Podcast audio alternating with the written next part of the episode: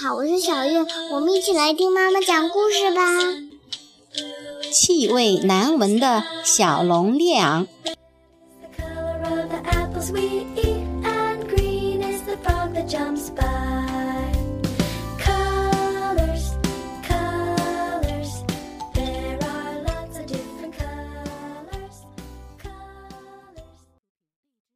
在幽暗的森林深处。住着小龙列昂，他的身体像春天的树一样发绿，他的皮肤盖满了漂亮的橙色脓包，他球形的眼睛比大海的颜色还要湛蓝。你们现在明白了吧？列昂在龙里面算是最娇小可爱的了，他的喷火功力非常棒，甚至超过了他的爸爸，成了全世界。喷火龙当中的冠军，利昂身上的唯一问题是，他总是心情很差。可爱有什么用？让他烦恼的是水和肥皂。你们知道这是为什么吗？只因有一天，老师在课堂上说：“孩子们要好好记住书上的话，能扑灭火的只有水。”从此以后。利昂就拒绝洗澡，他害怕自己再也喷不了火了。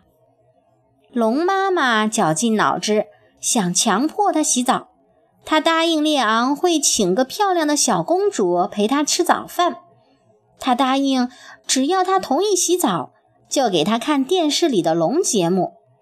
龙爸爸则鼓励他。略昂，如果想成为全国最好的喷火龙，就一定要乖乖洗澡哦。烈昂不仅可爱，还很狡猾。他对父母说：“好吧，我会洗澡的，但洗完澡我就要看电视。”他把自己关在浴室里，让水流个不停，自己则对着镜子扭来扭去，唱着龙学院的流行歌曲。最后，他还会给自己喷上香水，掩盖身上难闻的味道。由于拒绝洗澡，最最可爱的小龙列昂却成了气味难闻的龙。由于他身上的味道实在太难闻，学校里根本没人敢走近他。要想和他说话，老师就得捂住鼻子。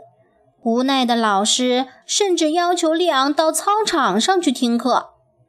幸好小龙尼可儿在课间休息的时候会陪着他。必须说的是，他爱上了他的利昂。一天，尼可儿对利昂说：“我不跟你玩了，由于你不洗澡，我再也不和你说话了。”他头也不回地走开了。利昂在操场上徒劳地喷着火。想要带给尼可儿惊喜，对方则摆出一副认真听讲的姿态，看都不看他一眼。列昂伤心欲绝，他跑回家想要寻求安慰，但龙爸爸和龙妈妈都在洞穴门口等着他。你胆敢在浴室里放水戏弄我们？好吧，今天晚上你就在外面睡吧，顺便好好反省反省。砰！龙爸爸和龙妈妈当着他的面把门给关上了。夜晚的森林更显幽暗深邃，列昂又冷又怕。突然，一阵暴风雨撕破了天空，可怜的列昂被淋成了落汤鸡，根本就找不到地方躲雨。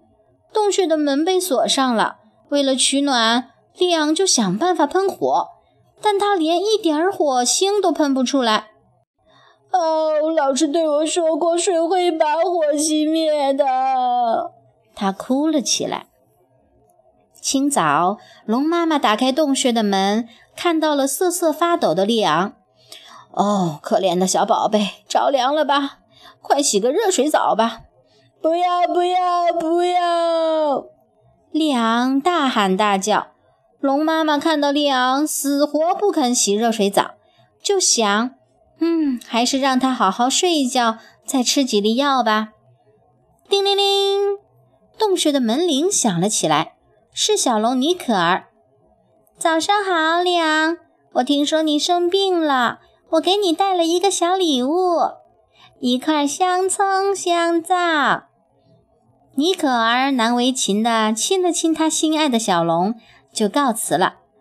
龙妈妈在厨房里叮嘱列昂：“别忘了吃药哦。”由于太累的缘故，列昂错把尼可儿送给他的整块香皂当做药给吞了下去。列昂回学校的时候很害怕，自从下暴风雨的那晚起，他就害怕自己再也没法喷火了。不过，今天他必须经受火的考验。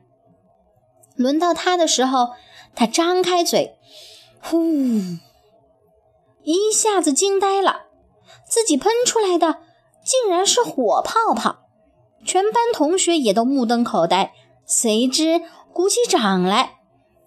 利昂记起了那块香葱香皂，他温柔地看着尼可儿说：“我，谢谢你的礼物。”从此，列昂再也不用担心洗澡会让自己失去喷火的能力了。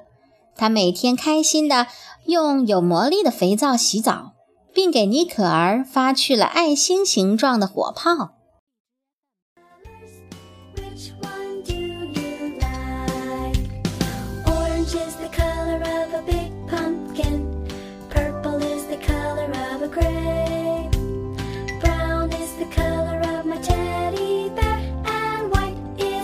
snowflake.